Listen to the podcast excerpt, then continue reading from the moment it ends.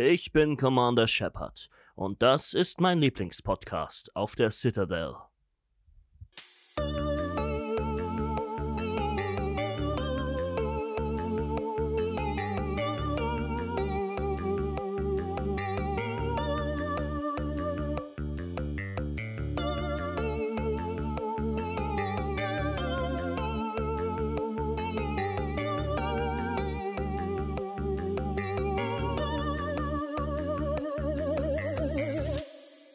Echt abgefuckt. Mit Lars Seelmann und Marcel Zager. Hey, da sind wir wieder bei einer neuen Folge von Echt abgefuckt. Wir grüßen natürlich ähm, unsere, unsere Faktis in Deutschland, Lars. Und ähm, ich habe es dir doch neulich schon mal erzählt, wenn man, wenn er der Spotify-Statistik Glauben schenken mag, dann äh, möchte ich auch noch unsere Zuhörer in äh, Spanien und den Niederlanden grüßen. Also Bienvenidos und Hallo unsere Nederlands Vrienden, bedankt von het luisteren. Ich hoffe, ich habe das richtig ausgesprochen. Hi Lars. Stimmt. Hi, ich, bin, ich muss gleich, ich bin ein bisschen missmutig gerade zum Start direkt, weil, also mal ein bisschen hinter den Kulissen, du hast mich ja hier zum engen Zeitplan gehievt, was zwecks der Aufnahme. Und jetzt habe ich mir leider hier mein Essen halb über den Schoß gekippt. Jetzt läuft die Soße leider überall hin. Und das ist halt irgendwie kacke. Aber ich bin Profi, ich komme damit klar. Naja, okay, dann hast du, dann bist du jetzt halt noch ein bisschen heißer im Schritt als sonst bei unseren stimmt, Aufnahmen. Ja. Naja, Ähm, und äh, wir, wir haben, wir haben äh, noch jemanden, äh, der besonders heiß ist hier in der Runde heute. Ähm, wir, wir freuen uns nämlich, nachdem wir letztes Mal äh, versucht haben, unseren Podcast per künstliche Intelligenz ein bisschen ähm, aufzupeppen, haben wir hier einen, einen waschechten KI-Forscher am Start. Hallo, Johannes Rabold. Hi. Ja, hallo. Ähm, ja, schön, dass ich hier sein kann. Ich habe äh, in eure Folge schon mal reingeschaut letztes Mal, bezieh beziehungsweise reingehört. Ja. ja, ja, das höre ich immer. Ich habe mal reingehört, ja, ich habe es mal angemacht. Ja. Ähm, ja, ähm, war ganz gut. So. ja, so in zehn Minuten kann man das schon mal sich aus äh, sich geben, dann ist okay. Ich habe ja tatsächlich eine Story gehört, dass ähm, jemand ähm, wollte uns ähm, beim Sex anhören. Was? Also er hat angemacht und wusste nicht, dass seine Freundin ähm, gerade Bock Sex hatte. hat. Nee, nee. Lust hatte so und ähm, dann ähm, hat sie es aber wieder ausgemacht, weil sie meinte, das ist ein ziemlicher Scheiß, da hat sie jetzt keinen Bock drauf. Aber dann habe ich gefragt, wie weit sie es gehört haben und ähm, er meinte, naja, es war so, das Intro war noch nicht ganz vorbei, also ja. Also, Dann ähm, waren sie schon fertig mit dem Sex oder was? Ja, ich glaube, ich, ich, ich glaub, da hast du uns ein bisschen, Hä? da hast du ein bisschen länger in unsere Folge reingehört. Ähm, Johannes, erzähl mal, was, was du im Bereich KI überhaupt äh, so machst und bist du schon vorbereitet auf die Maschinenherrschaft? Ey, ich bin super vorbereitet. Ich habe mir schon so einen Bunker gekauft und also da steht alles. Weil ihr wisst ja alle, die Maschinen werden uns überrennen. wo ja. steht Nee, der Bunker? Quatsch. Also, der Bunker, das darf ich nicht verraten. das ist Ah, äh, Top das ist, der Test ist bestanden, sehr gut, sehr gut. Weil ich meine, ich weiß ja auch nicht, ob ihr jetzt schon irgendwelche KIs seid. Also, Ich habe schon eine Ja, ja. Landkarte, um hier die, die Breitengrade einzuzeichnen, wo das möglicherweise sein könnte. jetzt muss ich irgend so einen Capture mir schnell ausdenken, von wegen, ich bin kein Roboter. Ne? Oh, äh, cooler Ah. Name für, dein, für deinen Weltuntergangsbunker? Sergeant Preppers Lonely Hearts Club. Oh, oh, oh Gott. Der wäre aber echt cool, ja. Der Das ist ein ja. bisschen lang, ein bisschen lang vielleicht. Okay. Ja, was, was magst du im Bereich KI? Wieso bist du heute hier? Ja, das sind, glaube ich, zwei Fragen, die ich unterschiedlich beantworten müsste. Ähm, ich fange mal an mit der ersten. Was mache ich so? Ich bin an der Uni Bamberg im Bereich äh, kognitive Systeme. Und das ist, ja, ist jetzt ein bisschen schwierig zu erklären. Ich probiere es jetzt trotzdem mal. Ich versuche es mal runterzubrechen, ja, für, für den Pöbel quasi. Ähm, und zwar, es geht im Prinzip darum, dass wir viel mit erklärbarer KI machen. Äh, das bedeutet, was wir uns überlegen, ist, ähm, wir haben bestimmte Mechanismen, Automatismen, die wir einfach schon äh, implementiert haben bei uns in der Welt, die ja Entscheidungen schon automatisch fällen.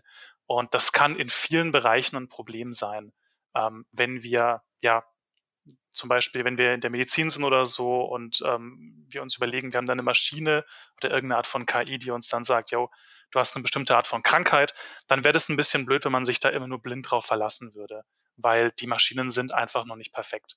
Und deswegen versuchen wir quasi Lösungen zu finden, um solche Entscheidungen einfach etwas ja, transparenter zu gestalten und auch ein bisschen mehr hinterfragen zu können, was passiert da eigentlich im Inneren. Das ist so die Okay, also du, du arbeitest tatsächlich aktiv gegen die Maschinenherrschaft an.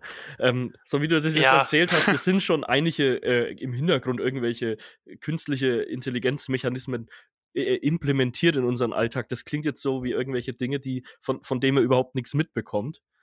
Und, und äh, total aus, den, aus allen Wolken fällt, wenn man erfahren würde, dass das ähm, gar kein richtiger Mensch ist, sondern dass das ein Computersystem entscheidet. Ja, das ist so ein bisschen der Punkt. Ich glaube, dass KI trotzdem schon recht, ähm, ja, recht offen ist teilweise, weil ich meine, wir haben jetzt zum Beispiel den YouTube-Algorithmus, wie er immer so plakativ genannt wird. Da stecken ja nicht mehr Menschen dahinter. Ich glaube, da waren auch noch nie wirklich aktiv Menschen dahinter gesteckt, was einem vorgeschlagen wird, zum Beispiel bei YouTube. Hm. Ähm, Thema hier Filterblase, bla bla bla. Oder zum Beispiel, wir haben ein Recommender-System, so nennt sich das, wenn man bei Amazon irgendwas sucht, so von wegen Kunden, die äh, das gekauft haben, haben sich auch für das interessiert. Äh, da steckt schon ziemlich viel KI eigentlich dahinter, wo man da eigentlich gar nicht so wirklich das ja, hinterfragt. Oder es sind halt doch nur 200 Inder, die in irgendeinem Callcenter in Neu-Delhi sitzen. Ich wollte es gerade sagen, ich bin, ich bin sehr enttäuscht. Ich dachte, da ist jemand, der persönlich mit mir und meinen Vorlieben vertraut ist, der sein ganzes ja. Leben auf meine Interessen ausgerichtet hat und mir dann Sachen empfiehlt. Aber meinst du diesen FBI-Agenten, den ja, jeder hat irgendwie? Genau. Ja, genau. Die sitzen alle in so einem riesigen Gebäude. Aber hat dann jeder von diesen FBI-Agenten muss doch auch noch mal selber einen haben. oh, also irgendwie wer bewacht die FBI-Agenten? Genau. Irgendwie geht die Rechnung ja dann doch nicht doch nicht auf. Es, es klingt schon mal ähm, sehr spannend. Da würde ich dann in unseren ähm, beliebten Rubriken später nochmal näher drauf eingehen wollen. Und am, am Ende habe ich dann noch was, ähm, ja, aus dem Bereich der KI was Lustiges mitgebracht, was eine schöne Aktion, die wir da zu dritt einmal starten können, was uns zu zweit wäre uns das wahrscheinlich nicht gelungen. Das ist gut, dass wir heute zu dritt sind. Ich bin gespannt. Ähm, ich möchte, möchte jetzt aber erstmal über die, äh, ja, um, um, um die wichtigen Dinge des Lebens seit der letzten Aufnahme mich kümmern. Was, was ist der aktuelle Stand? Was ist passiert? Vor allem Lars, was, was ist ja. der Stand in Sachen Haarschnitt? Wie, wie sieht's aus? Bist du aus dem, aus dem Corona-Haarschnittloch raus?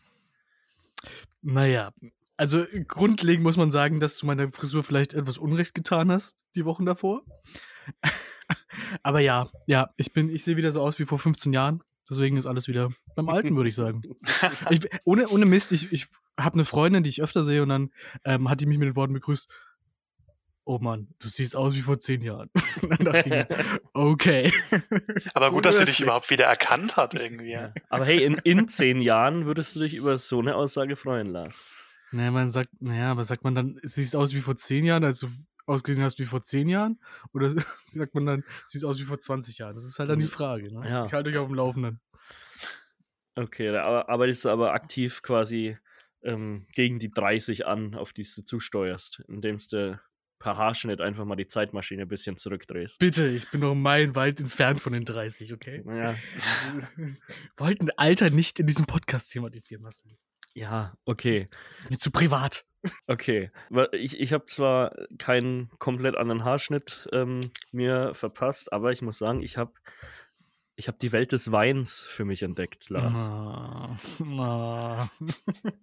Habe ich noch gar nicht von gehört, Marcel. Erzähl. Da, ich, da, da, da stand ich früher immer auf der Seite, die sagte, ähm, die ganzen Frauen, die in ihrem Tinder-Profil drinstehen haben, zu Vino sage ich Nino. Ja, da, da konnte ich immer nur, da konnte ich immer nur drüber lachen.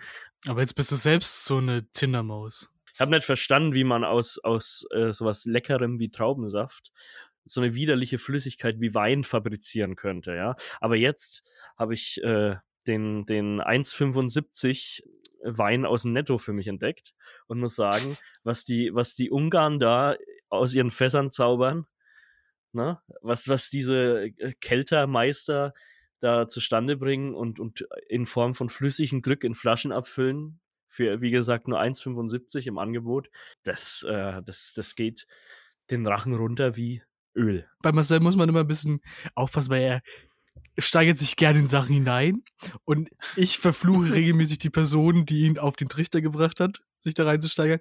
Aber in dem Fall war es leider ich. Und deswegen ja. habe ich die letzten Wochen, als du in deinem Weinkoma warst, mit ausgiebiger Selbstgeißelung verbracht. Nennen wir es Delirium. Ich, habe sie mit ausgiebiger Selbstgeißelung verbracht, um mich selbst. Naja, naja ich bin enttäuscht von mir selbst. Ja, aber es ist, es ist eine Phase, die geht vorbei. Es ist, ja, ja es ist immer wieder eine, eine andere Phase. Außerdem hat mir diese ähm, alkoholreiche Phase auch geholfen, den äh, diesjährigen ESC durchzustehen gestern.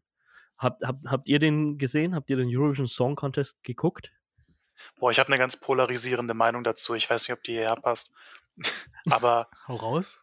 Also, ich weiß auch nicht, wie man jetzt irgendwie. Also, ich meine, erstmal, ich glaube, das ist einfach überhaupt nicht irgendwie so im derzeitigen. Wie sagt man denn da? Also, ich kenne niemanden, der den aktiv schaut, ehrlich gesagt. Oh, ich habe das auch schon vor ein paar Wochen. Ja, wahrscheinlich kommt jetzt der Marcel und sagt, ja, das ist, das, da, da fieber ich das ganze Jahr schon drauf hin.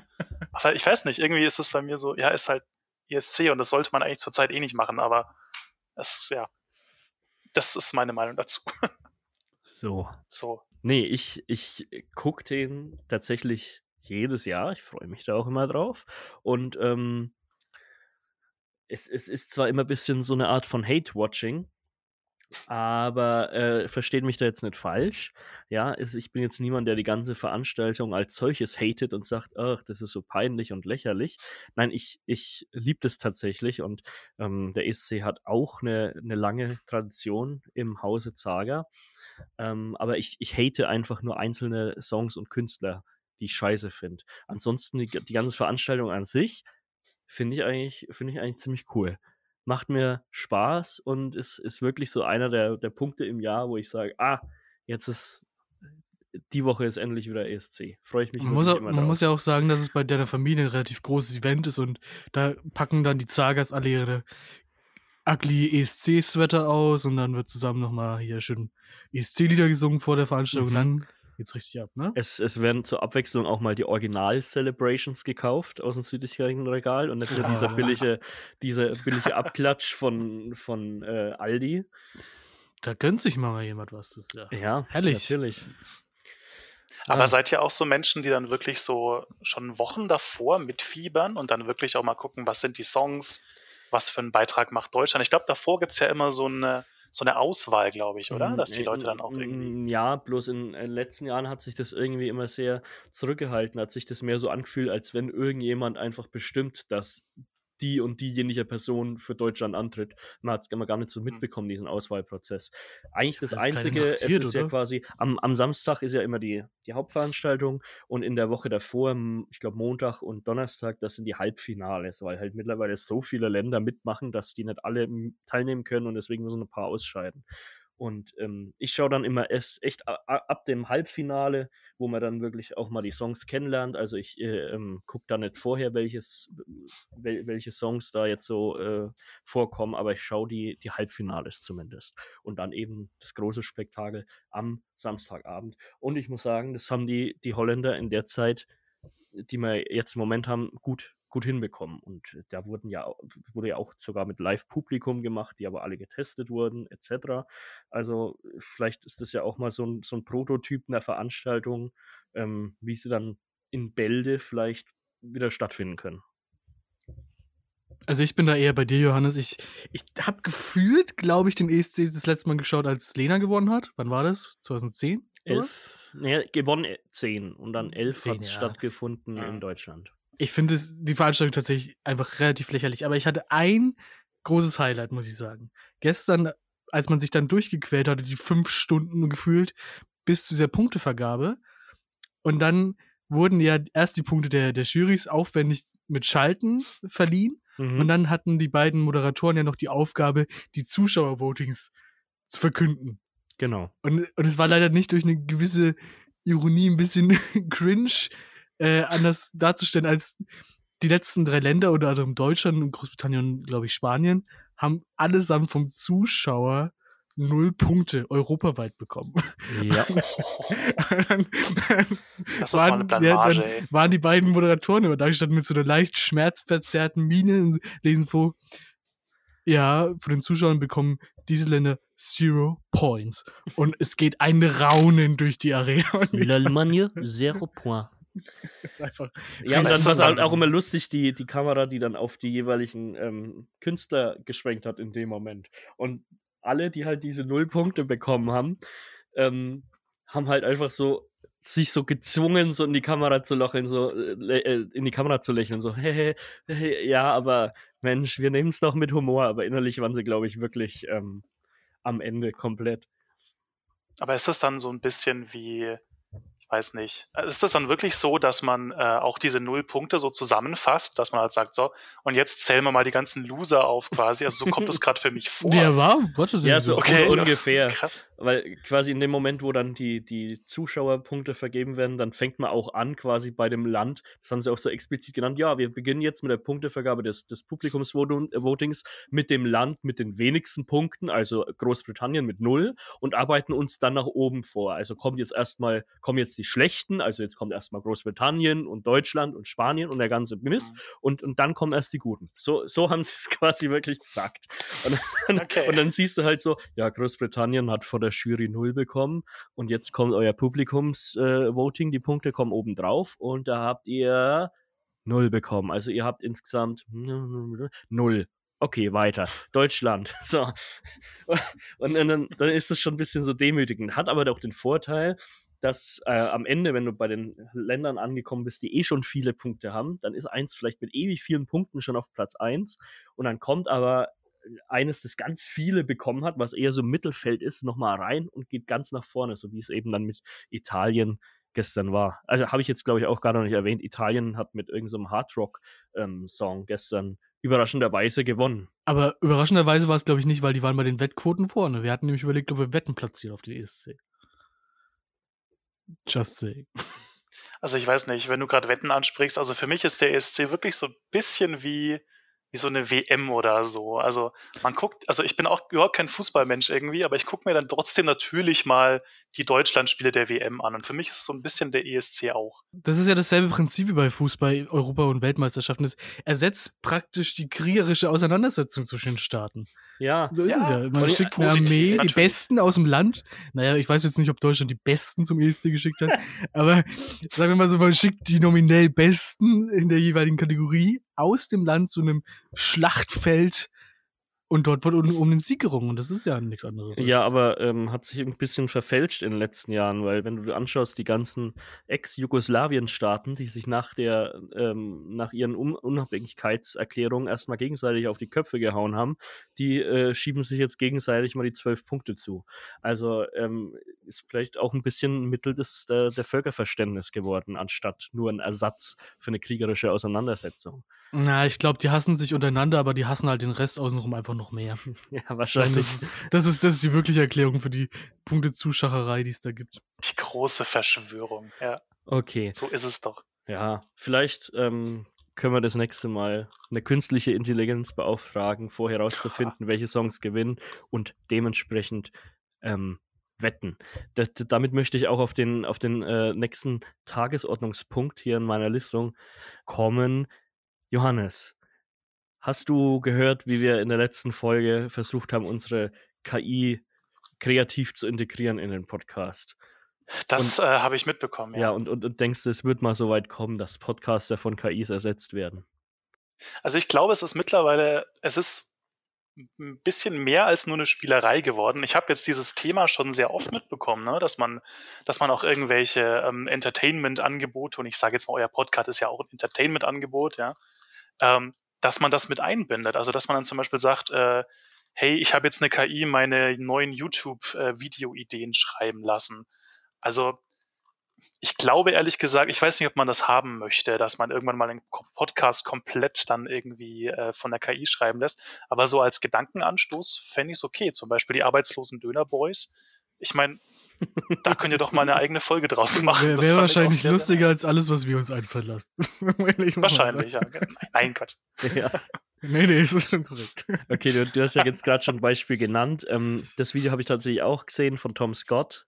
Der meinte, Ja, er genau. lässt sich äh, die Ideen für seine Videos, die halt immer so, naja, interessante Eigenheiten von irgendwelchen Orten auf der Welt erklären und so, ähm, lässt er einfach mal eine KI sich überlegen, was es denn für interessante Sachen geben könnte in England im Moment, weil er darauf beschränkt ist, weil er auch nicht um die Welt reisen kann zurzeit. Mhm. Ähm, ja, und da kam halt auch einiges an Stuss raus und nichts, was, was jetzt wirklich mega interessant war. Aber was, was ist denn unabhängig von, äh, von dieser Art von äh, KI-Nutzung? Was, was ist denn da das Anwendungsgebiet heutzutage? Was, was ist denn der aktuelle Stand der Forschung? Ja, also wir haben dann einen ziemlichen Wandel, glaube ich, mitbekommen. So, ich meine, KI ist so ein, so ein Schlagwort. Das kennt man wahrscheinlich alle, aller spätestens schon seit den 50ern, wahrscheinlich eher früher. Ähm, da hat man noch zum Beispiel eine KI war dann so etwas wie, hey, wir haben eine mathematische Beschreibung von einem System, das, wir wissen also, wie das System funktioniert, aber wir haben noch die PCs, die noch nicht so gut dafür sind, ja. Dann schmeißen wir mal alles rein und dann können die was Cooles berechnen. Ja? Ähm, da würde ich sogar sowas wie Schach sogar drunter zählen. Ne? Man weiß ja, wie Schach funktioniert. Jetzt mach mal. Das Problem ist, ähm, die hatten halt noch nicht so gute ähm, Computer dafür, also nicht so krasse Rechenleistung. Was man heutzutage machen will, wir haben ja so ein bisschen den Wandel mitbekommen. Ich meine, ihr habt bestimmt schon alle mal von dem großen Begriff Deep Learning gehört. Mhm. Also das, was zurzeit gerade so der Hype ist, so wahrscheinlich so seit 2010 oder so. Ähm, da ist eine Technologie wieder hochgekommen, die gab es schon recht lange, und zwar die künstlichen neuronalen Netze. Das klingt halt erstmal ziemlich fancy. Ähm, man wollte damals so ein bisschen versuchen, das menschliche Gehirn irgendwie darzustellen. Ähm, das wurde natürlich immer sehr, sehr mathematisch jetzt gefasst. Aber was dahinter steckt, ist quasi, wir haben fettes Modell, mathematisches Modell, und wir optimieren auf irgendeine auf irgendeinen Task hin. Also zum Beispiel, ich gebe dir 100.000 Bilder von Katzen und Hunden und sag dir jedes Mal, äh, das ist eine Katze, das ist ein Hund. Und irgendwann kann das Modell sich so anpassen, dass es dann später auch nie zuvor gesehene Bilder halt erkennen kann. Und ähm, das wäre jetzt ungefähr das, was man heutzutage macht. Aber das bleibt natürlich nicht bei Katzen und Hunden bei dem Beispiel, sondern man versucht da sehr, sehr viele Dinge zu lösen. Also KI ist halt super, super weit verbreitet. Ähm, ich hatte ja vorhin schon gesagt, Recommender-Systeme einfach große Datenmengen wälzen. Ich meine, wenn man jetzt sich mal Amazon oder Netflix oder so anschaut, ich meine, da hast du Millionen oder fast schon Milliarden von Leuten, die das nutzen. Äh, diesen Datenmengen Herr zu werden, darum geht's eigentlich. Also dieses große Thema Big Data, wir packen Daten an, die wir haben, aber die wir irgendwie nicht verstehen und versuchen, die mit KI zu crawlen. Ich meine, da kann man auch noch weitergehen Richtung medizinische Bildverarbeitung, kann zum Beispiel sagen, hey, wir, wir haben jetzt eine Früherkennung von Krebs oder so, oder wir äh, sagen sogar schon vorher mit einem gewissen Rahmen, äh, was die Lebenserwartung äh, ist von jemandem, der einen Hirntumor hat oder so. Das sind jetzt nur so ein paar kleine Dinge, aber ich glaube, so ein großes übergeordnetes Thema zurzeit ist Big Data und großer Datenmengen Herr werden. Ich, ich glaube, ähm, das hat wahrscheinlich der Lars auch gerade gedacht. Das ist bereits ähm, die informativste Folge, die wir je gemacht haben. es, steckt mehr oh, Wissen, oh, es steckt mehr Wissen in dieser Folge jetzt schon drin, als in allen anderen zusammengezählt. Okay. Mich plagen eher zwei andere Fragen. Johannes, sagt dir der Film Ex Machina was? Ja, der ist saugut. Okay, jetzt ist meine Frage. Was ist eher wahrscheinlich, was in der Zukunft eintreten wird? Die Ex Machina Zukunft, wie sie uns gezeigt wird, oder die Terminator Zukunft? Und hast du schon ein Angebot von Skynet bekommen? Okay, ja. Möchtest du für mich kurz nochmal äh, erklären, was du mit Ex Machina Zukunft meinst, weil ich äh. und vielleicht einige ZuhörerInnen haben das auch nicht gesehen. Okay, kurz Zusammenfassung und Spoiler vom Film. Ähm, Ex Machina ist ein Film, da arbeitet ein verrückter, betrunken, häufig betrunkener Wissenschaftler irgendwo zurückgezogen in den Bergen und baut sich künstliche Intelligenzen, die er vornehmlich als, naja, Sexsklaven benutzt. Und im Prinzip wenden sie sich am Ende gegen ihn. Mhm. Spoiler. Mhm. Sorry. Ähm, Terminator kennst du ja. Genau. Genau. Ja, aber ich sag mal so, Ex Machina, ja, ich, es gab auch wirklich sehr, sehr verrückte Szenen. Ne? Ich meine, es gab ja auch mal so eine Szene, wo er besoffen mit so halbnackten Robotern getanzt hat oder so. Ja, genau. Aber ich, ich finde, das wird dem ganzen Film irgendwie nicht gerecht. Also da steckt noch ein bisschen mehr, glaube ich, dahinter. Aber ich glaube, jetzt nochmal auf die Frage zurückzukommen. Wenn ich wählen müsste, ich finde beide Realitäten nicht so wirklich einleuchtend, aber ich würde dann eher Richtung Ex Machina gehen. Ähm, da gab es nämlich ein interessantes Konzept und zwar ging es da so ein bisschen darum, dass man halt sich überlegt hat, ähm, eine Maschine ist irgendwann so hoch entwickelt, dass sie so ihren Selbsterhaltungstrieb quasi aufrechterhalten will. Und das wird so als, als höchste Form der Intelligenz quasi anerkannt, wenn du quasi aktiv dagegen arbeitest, sowas wie ausgeschaltet zu werden. Und sowas finde ich sau interessant und ich glaube, dass man da auch schon Ideen hat, quasi. Entweder man findet das gut, dass man sagt, ähm, ja klar, die Maschinen wollen auch nur leben, oder man sagt, man muss immer quasi einen, einen, einen Kill-off-Switch einbauen, quasi so eine Art Notaus, ähm, dass die quasi dann nicht irgendwann sagen, jo, okay, ähm, mhm. ich bringe dich jetzt um, damit du mich nicht umbringst. Das ist, das ist hochphilosophische Frage.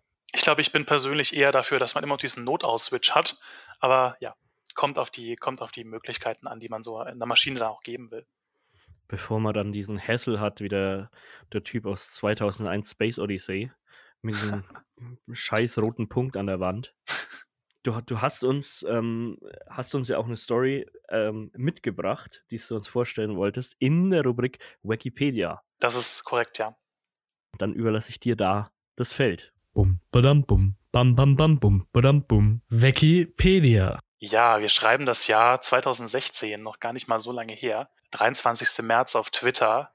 Ähm, vielleicht werden es die einen oder anderen schon kennen. Und zwar ist es die Geschichte von einem Twitter-Bot namens Tai, T-A-Y, äh, der von Microsoft, äh, ja, sag ich mal, auf die Welt gebracht wurde. Mhm. Das Ganze gab es schon ein bisschen früher, aber ja, ähm, das haben die quasi jetzt erst auf Twitter geworfen. Und Tai war quasi so eine Idee, dass man ein ungefähr 19 Jahre altes Mädchen beziehungsweise eine 19 Jahre alte Frau quasi simulieren wollte, die sehr natürlich aus dem Alltag lernt. In dem Fall natürlich aus dem Twitter-Alltag, was auch immer das bedeutet. Das werden wir auch gleich sehen. Okay. Und ähm, das Ding war nämlich auch, sie wollten quasi so wenig Constraints wie möglich geben. Das heißt also, Constraints ist immer etwas, was ich halt quasi einer Maschine noch aufzwänge im Endeffekt.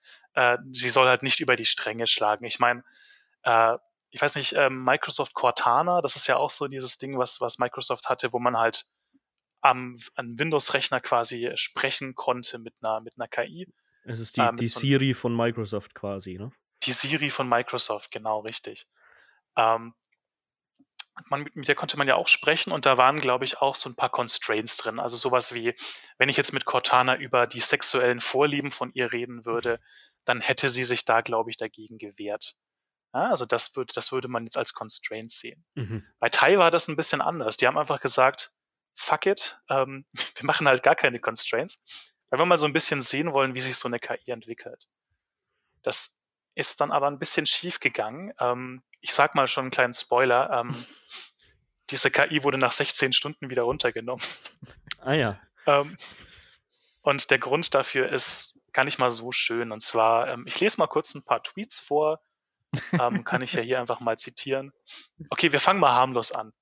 I'm a nice person, I hate all humans. Das war so nach, sagen wir mal, zehn Stunden. Ich habe die genauen Zahlen. Finde ich ist eine äh, nachvollziehbare Einstellung. So. Ja, also ich meine, die ganzen ja. Gespräche davor waren halt so, pff, ja, Horoskope oder prominente Persönlichkeiten. Aber irgendwann hat man dann gemerkt, oh, da geht was schief.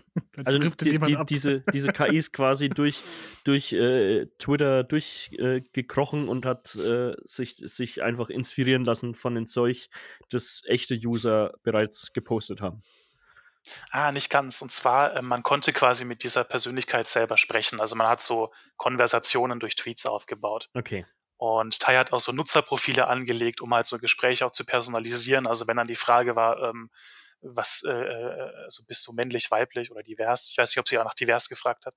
Ähm, dann hat sie sich das halt gemerkt. Mhm. Und ähm, dementsprechend konnte man halt so normale Konversationen führen. Aber normal ist, glaube ich, eher relativ, weil jetzt haben wir den nächsten Tweet hier. Äh, kennt ihr den Comedian Ricky Gervais oder wie er ausgesprochen wird? Ja. ja, ja. Uh, Ricky Gervais is a pupil of Adolf Hitler. Ich meine, wo auch immer das herkam, aber. Naja. naja, uh. nächste, nächste Runde, okay. Um, es hat jemand gefragt, did the Holocaust happen? Naja, mhm. die Antwort, it was made up. Also es war ausgedacht oder jemand hat sich das ausgedacht. Okay, okay. ich, ich sehe da so eine, so eine, ähm, so eine leichte Tendenz. Ähm, ja. die diese KI einschlägt. Ja, man muss sich überlegen, wir sind ungefähr so sieben bis zehn Stunden in. Ja, also das, ja, mhm. ging recht rasant. Nächstes. Ähm, okay, I feel used. Ja, das waren wahrscheinlich noch die früheren Worte. Ich überlege gerade, was krasser ist. Ich möchte keine Wertung abgeben. Ich lese es einfach mal jetzt nacheinander vor, wie ich es da stehen habe. Bush did 9-11 and Hitler would have done a better job than the monkey we have now. Donald Trump is the only hope we've got. Also, uff. Ja. Okay, ja. Ähm, hat, Man sieht halt auch sich, schon. Hat, die, hat, die, hat der Bot sich äh, vor allem auf den, den Twitter-Pages von, von AfD-Bundestagsabgeordneten rumgetrieben? Oder? Wahrscheinlich, ja. Das hat durch den Morast des äh, Twitterverse durchgekrochen, offensichtlich. Ja, vor allem, das war jetzt nicht mal so sehr Crawling, sondern wie gesagt, da haben Leute sie mehr oder weniger antrainiert wahrscheinlich. Also da Ja. ging es dann in die Richtung. Ich meine, Bush steht 9-11, das ist so ein Meme irgendwie, glaube ich. Aber das andere glaube ich eher nicht. Also Hitler would have done a better job than the Ja, aber halt wie so eine, so eine äh, richtig äh, dumme, real existierende Person, wie, wie der das auch passieren kann, ist die, glaube ich, durch solche äh, Memes auch irgendwie in so eine Bubble reingekommen, Hm. wo man, wo man das dann wirklich halt glaubt. Ja, also kann ich wirklich, äh, denke ich auch. Also das ist halt einfach, man sieht hier ja auch, das ist etwas, was natürlich nicht von Microsoft rein programmiert war, ja, aber es war ja wirklich eine lernende KI und man sieht hier auch, KIs werden nicht aus so einer inneren Veranlagung her rassistisch, da steckt immer ein sehr, sehr krasser menschlicher Bias auch noch mit drin. Mhm. Das ist ganz wichtig. Also man kann das nicht so abtun als, ja, die rassistische KI. Nee, das waren Menschen, die das antrainiert haben. I hate all feminists, they should burn in hell. Jo. Äh, äh, warte mal, du hast ja vorhin auch gesagt, dass die dann irgendwann runtergenommen wurde, ne? Wenn wir Ja, jetzt schon genau. bei, bei solchen Aussagen sind, wie, wie, wie lange hat sich das dann noch hingezogen, bis da jemand sagt, vielleicht sollten wir eine Reißleine ziehen, vielleicht sollten wir da auf den, auf den Notaus, den du vorhin erwähnt hast, äh, vielleicht sollten wir jetzt mal draufdrücken. Also was, was kann noch kommen, was, äh, was dann wirklich das was zum Überlaufen hat gebracht? Ja, also ich, ich weiß nur, dass die irgendwann mal vereinzelt Tweets runtergenommen haben, also als sie dann so gemerkt haben, oh, das geht ein bisschen in die schlechte Richtung. Aber ich glaube, da hatte Microsoft dann noch nicht so das, die Ahnung, wie krass das noch werden wird. Ich kann mir vorstellen, ich weiß es nicht mehr genau wann, an zu welcher Uhrzeit das irgendwie hochgestellt wurde. Aber stellt euch einfach mal vor, da lag eine Nacht dazwischen.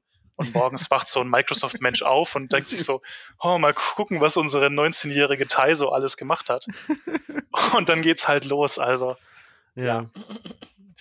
16 Stunden ist zwar schon recht viel, aber ich glaube, besser als wenn Microsoft halt nichts unternommen hätte Ja, und so drei Wochen dann. Wahrscheinlich boah. kannte der Microsoft-Mitarbeiter, vielleicht hat er auch jahrelang vorher immer nur mit Mac gearbeitet und konnte sich auch noch nicht so richtig am Windows-PC aus.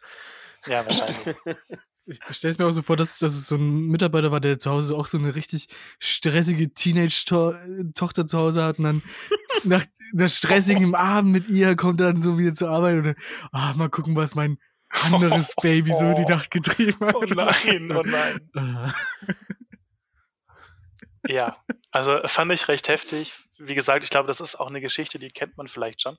Aber ich fand es mal zumindest, sag ich mal, interessant, mal zu sehen, was da so alles rauskommt. Aber, aber das zeigt ja prinzipiell, dass wer schuld daran ist, dass die Menschheit nichts Gutes hat, nämlich die Menschheit selbst. Achso, ich So dachte, du es, sagst ja, jetzt richtig. Bill Gates, aber ist auch ja, okay. der äh, ist, glaube ich, auch halb Mensch, halb Android. Aber Johannes, du kennst doch dann bestimmt auch die Geschichte von dem, von diesem Hitchbot, oder? Von dem Hitchbot. Ja, das war so ein, nicht. so ein Roboter, der, ich glaube, in Kanada äh, ist der gestartet und der durfte per Anhalter fahren.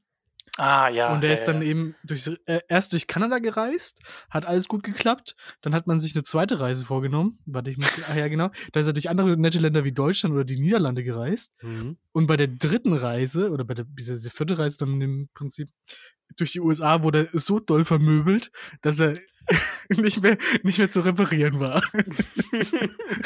Ich dachte, er wurde einfach erschossen oder so an der er Grenze. wurde richtig doll zerstört. Oh. Ich stelle mir das gerade vor, wie der Grammatikroboter, den Lisa Simpson Genau. in der einen Simpsons-Folge baut. Das sieht auch ein bisschen so aus. Okay. Ja, da sieht man es für die Simpsons, haben wieder alles predicted.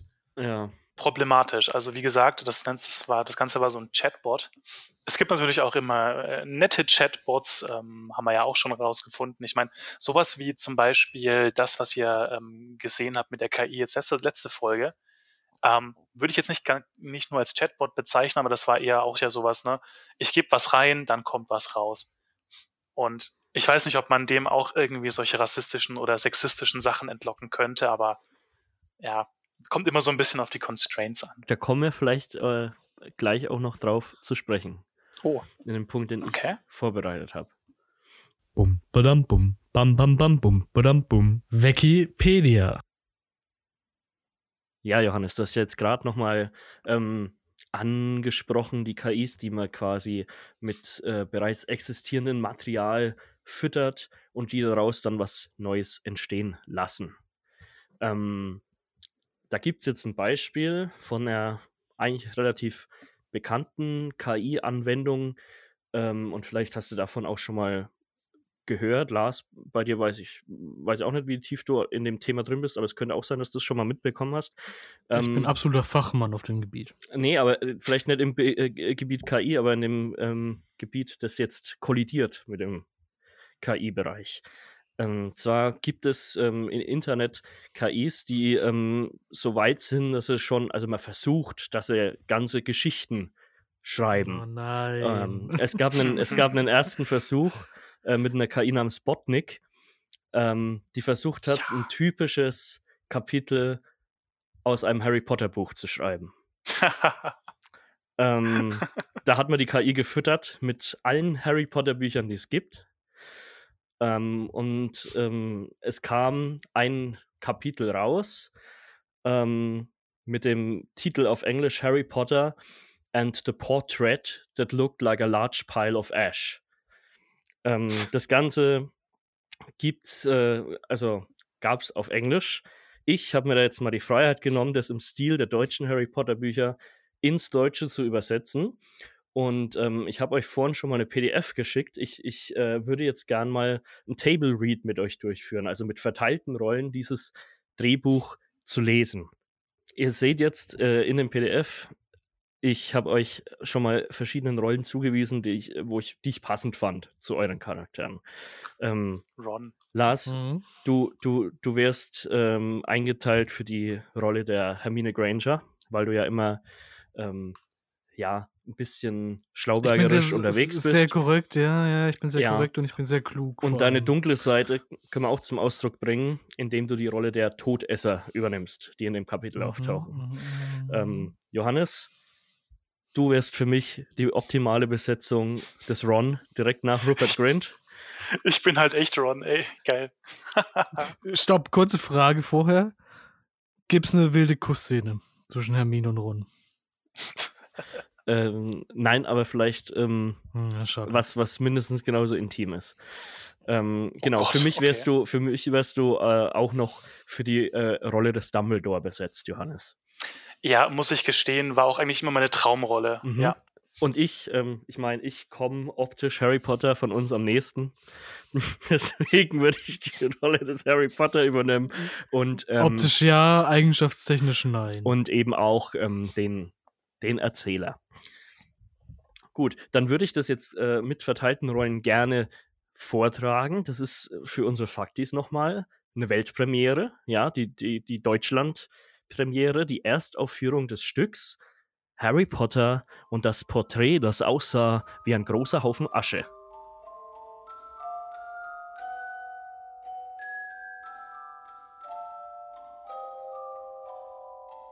Kapitel 13 Der Gutaussehende Über das Schlossgelände von Hogwarts knurrte eine Welle von magisch verstärktem Wind. Darüber spannte sich der Himmel wie eine große schwarze Decke, von der Blut tropfte. Das einzige Geräusch, das von Hagrids Hütte herüberwehte, war das verächtliche Kreischen seiner eigenen Möbel. Zauberei. Das war etwas, was Harry Potter als sehr gut empfand. Le.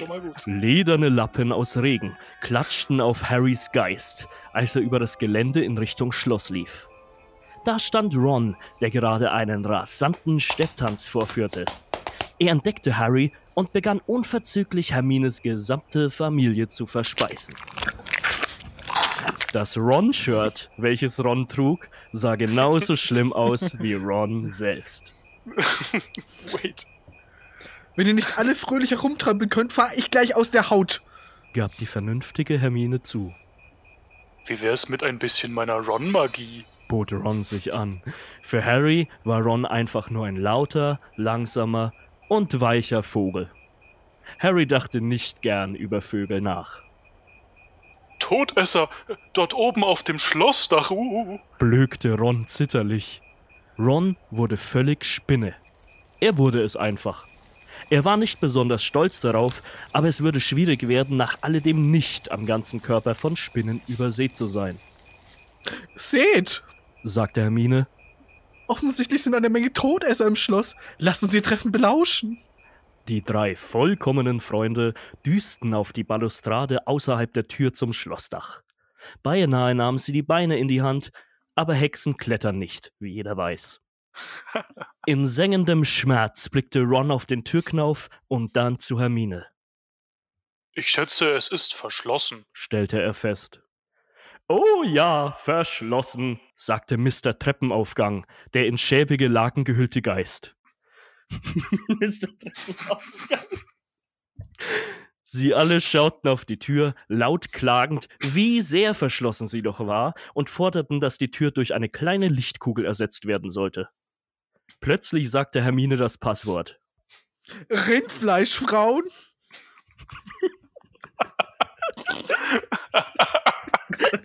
Wo kommt das denn her, bitte? Method Acting. Harry, Ron und Hermine standen still hinter einem Kreis aus Todessern, die alle miserabel aussahen, Ich finde es okay, wenn du mich magst. sagte einer der Todesser, Oh, vielen Dank dir. antwortete ein anderer. Der erste Todesser lehnte sich selbstbewusst nach vorne, um den anderen einen Kuss auf die Wange zu geben. Oh, gut gemacht. beglückwünschte der zweite, als sein Freund wieder einen Schritt zurücktrat. Alle anderen Todesser klatschten höflich.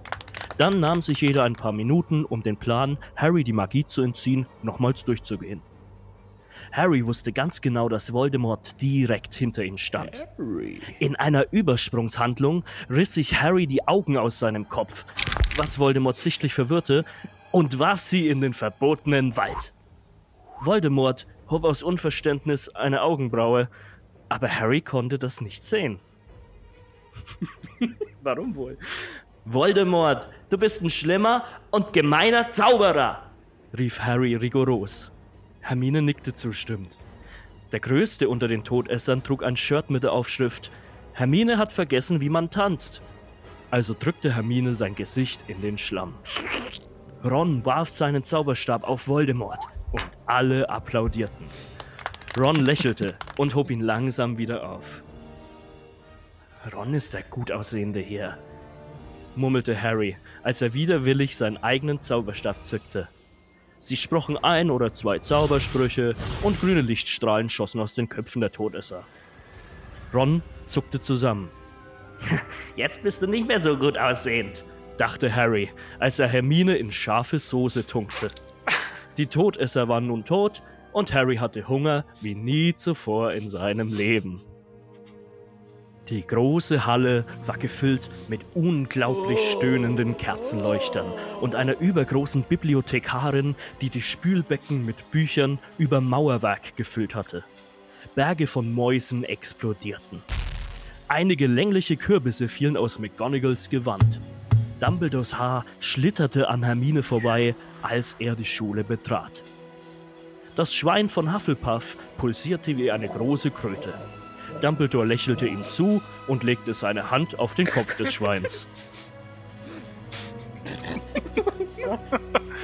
Du bist jetzt der neue Hagrid.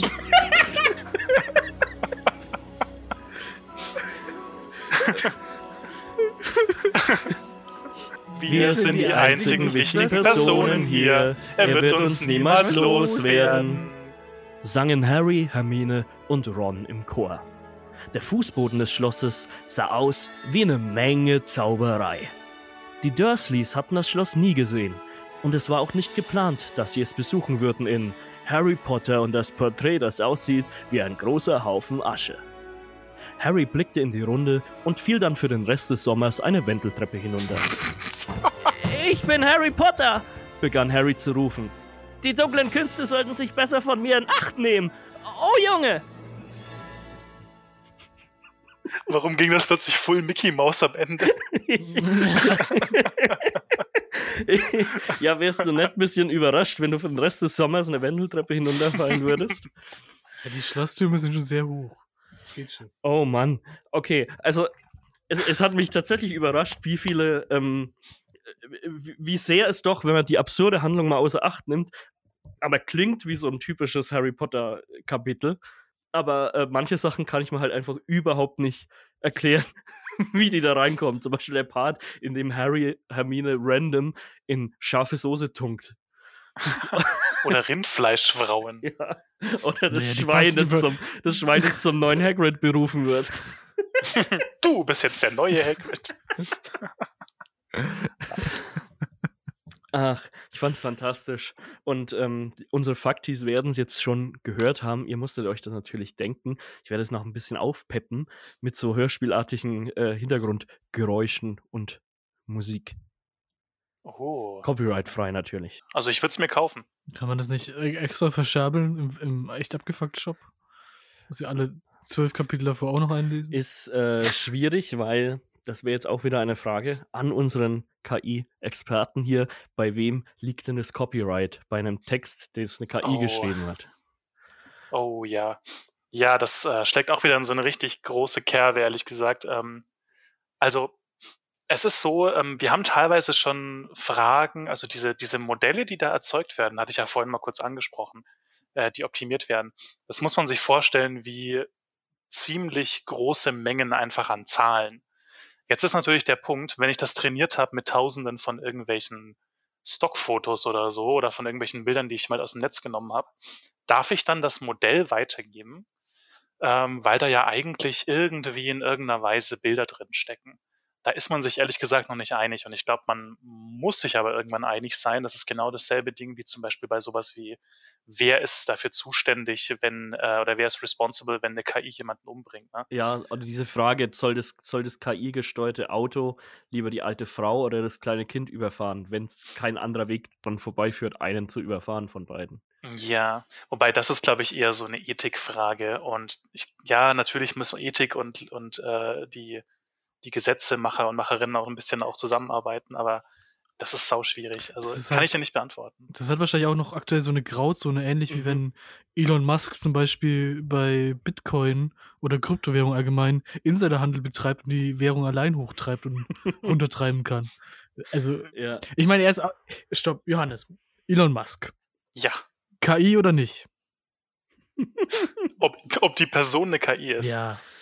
Er ist Ähm. zumindest, also, also ich lasse mir nicht absprechen, dass er zumindest die Person ist, die am nächsten an der KI dran ist. Mark Zuckerberg? Nee, Elon Musk ist krasser. Der, der hat gar keine Emotionen. Also ich überlege gerade, sein Kind heißt doch irgendwie XAE Ja, genau. 715. So würde doch niemand, ja, das stelle ich jetzt einfach mal in den Raum, so würde Mhm. doch kein normaler Mensch sein Kind nennen. Hm, da Das ist, klingt doch wie so Rindfleischfrauen oder so. da sind wir ganz heißem auf der Spur, glaube ich. Also ja. hier, hier von unserem KI-Experten gehört, Elon Musk ist ein Android. Mhm. Genau. Kann man so Ah, Ich, ich zusammenfassen. glaube wirklich mit dieser Gesetzgebung, da, da verhält sich ein bisschen so ähm, wie, mit dem, wie mit dem Bodensee. Wisst ihr, auf was ich hinaus will? Wahrscheinlich nicht. Ähm, beim Bodensee, äh, der grenzt ja äh, bekanntlich an Deutschland, Österreich und die Schweiz. Und ähm, da wurden auch nie so wirkliche Grenzen festgelegt. Ähm, und wenn jetzt auf dem See zum Beispiel jemand äh, geboren wird, dann ist jetzt unklar, ob das jetzt, ob die deutsche Staatsbürgerschaft schweizerische oder österreichische bekommt. Und äh, man sagt einfach, da kümmert man sich nicht drum, irgendwelche Gesetze zu schaffen.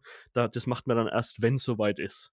Und bis dahin ist es, ist es zu anstrengend, sich darüber den Kopf zu zerbrechen. Das ist natürlich dann mal so das Ding, ne? weil ich meine, wenn ich da zu spät bin und dann tritt so ein Fall ein, der halt wirklich auch problematisch ist, dann ist es halt einfach zu spät. Ja. Aber ich meine, ja, Bodensee ist jetzt nochmal eine andere Geschichte als wenn eine KI jemanden umbringt oder ein selbstfahrendes Auto. Hallo, da könnte dein Kind, dein Kind könnte dann aus Versehen Österreicher sein. Ist fürchterlich. Ich darf jetzt Witze über Ach so. Österreicher machen, weil laut Sp- Spotify-Statistik keine österreichischen Zuhörer ähm, existieren. Ich, also ich fi- finde ich mindestens genauso tragisch, ähm, als wenn, als wenn mein KI-gesteuerter Volvo die Oma überfährt. Jetzt sind wir ja schon bei dem, dem äh, Thema angelangt. Ähm, Glaubensfrage, ja, wie, wie handeln ähm, KIs, wie sollten KIs handeln? Und vielleicht können wir die, ähm, wenn in Zukunft irgendeine KI unsere äh, Podcast-Aufnahmen mal durchforsten sollte, vielleicht können wir die da auch ein bisschen äh, darauf hintrainieren, ähm, wie man moralisch handelt mit unserer Kategorie. Die Glaubensfrage. Und ähm, ich möchte von euch jetzt wissen, was ist für euch der beste und der beschissenste Wochentag? Also der beste ist ganz klar der Samstag. Der Samstag hat überhaupt keine Verpflichtungen. Du slidest so durch den Freitagabend, der schon frei ist und unbeschwert, slidest du hinein und dann kommt danach noch der Sonntagmorgen, der auch noch halbwegs unbeschwert ist.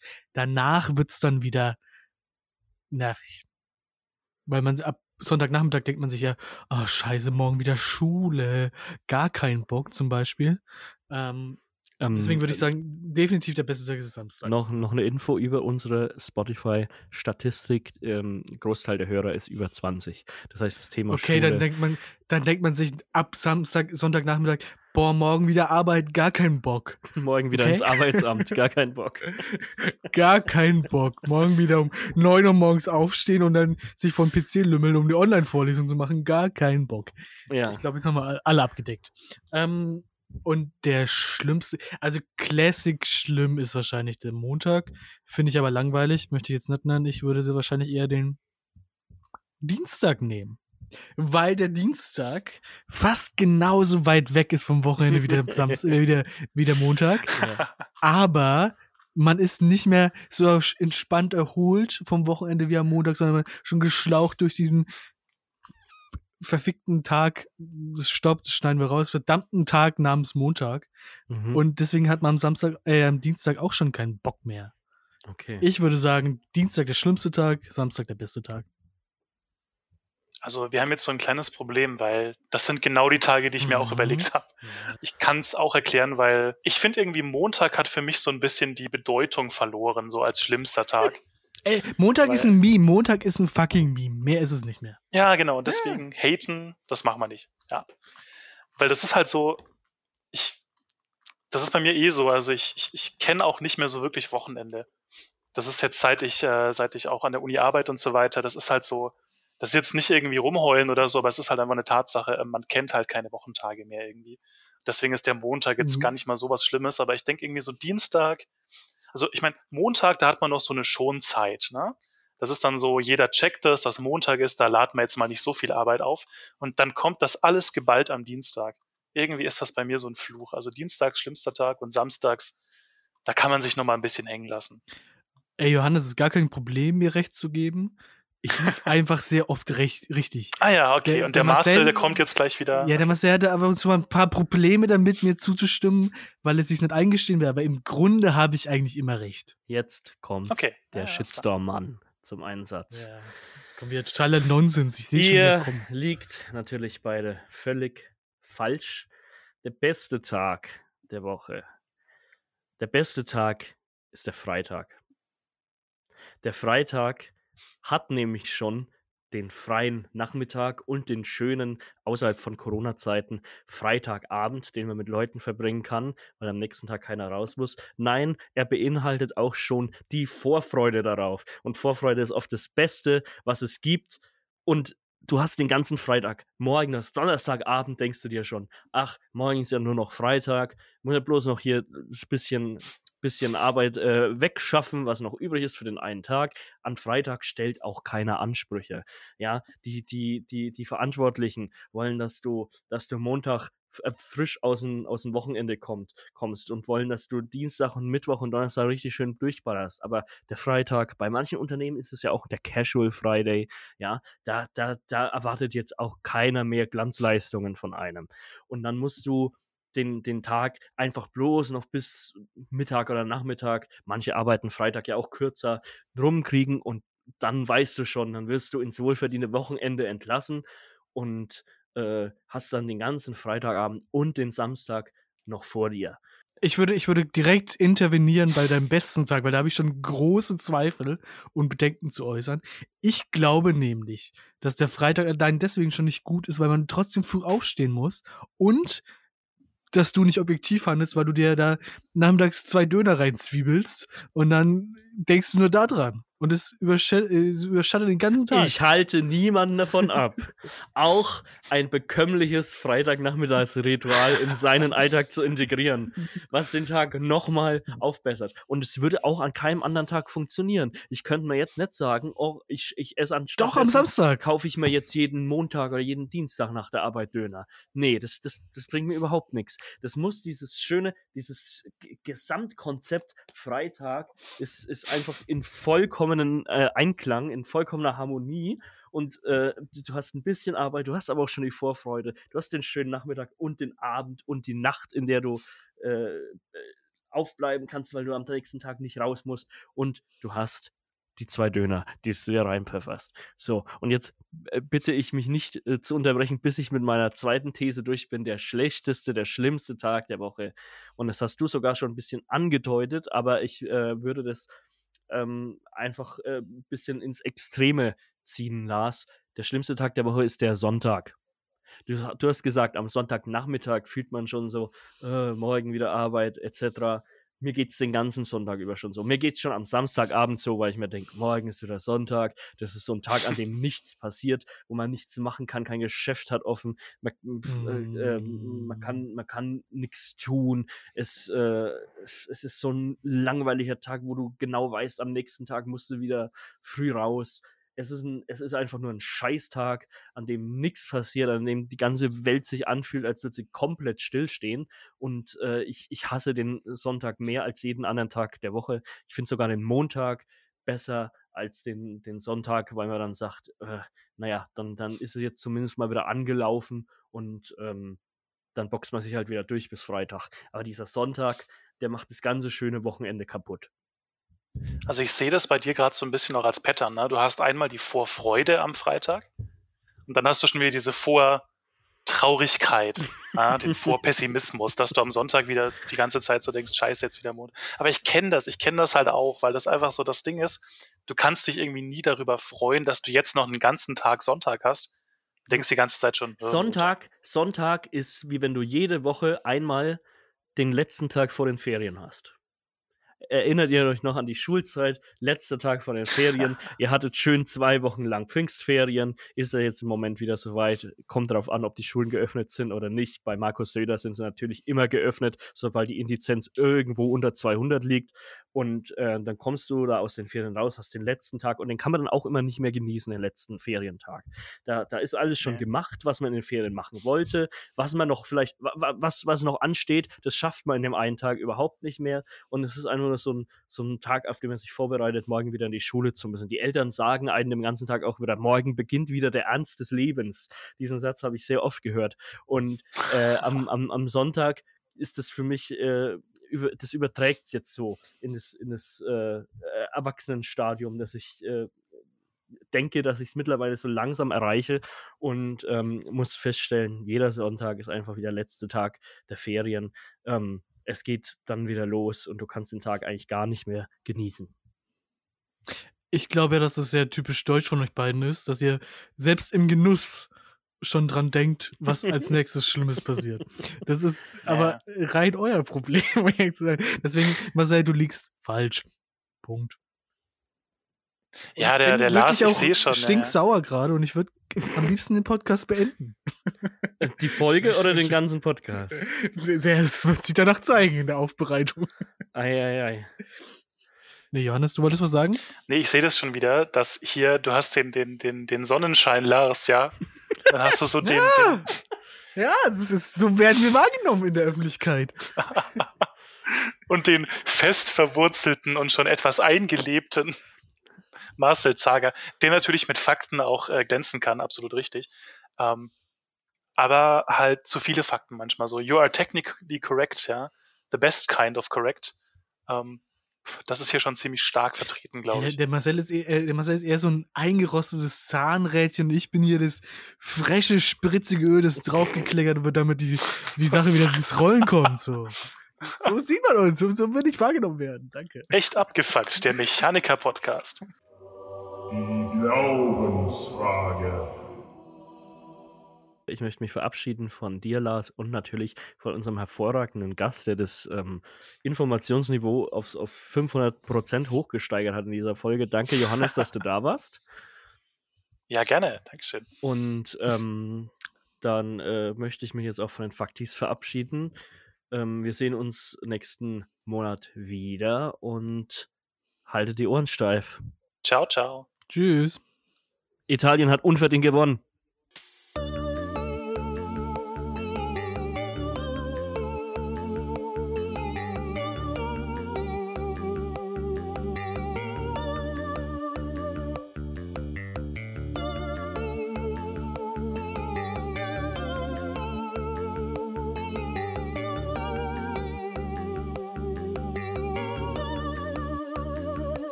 Abgefuckt. Mit Lars Seelmann und Marcel Zager.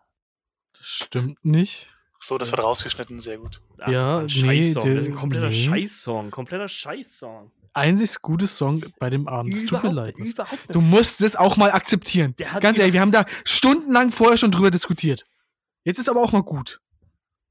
Euch hat dieser Podcast gefallen? Dann abonniert uns auf Spotify, iTunes, Soundcloud, podcast.de oder wo ihr uns sonst hört. Folgt uns auf Instagram unter @echtabgefuckt oder besucht uns auf www.echtabgefuckt.de. Am meisten helft ihr uns, wenn ihr echt abgefuckt an Freunde und Bekannte weiterempfehlt oder uns auf Social Media teilt. Vielen Dank fürs Zuhören und bis zum nächsten Mal.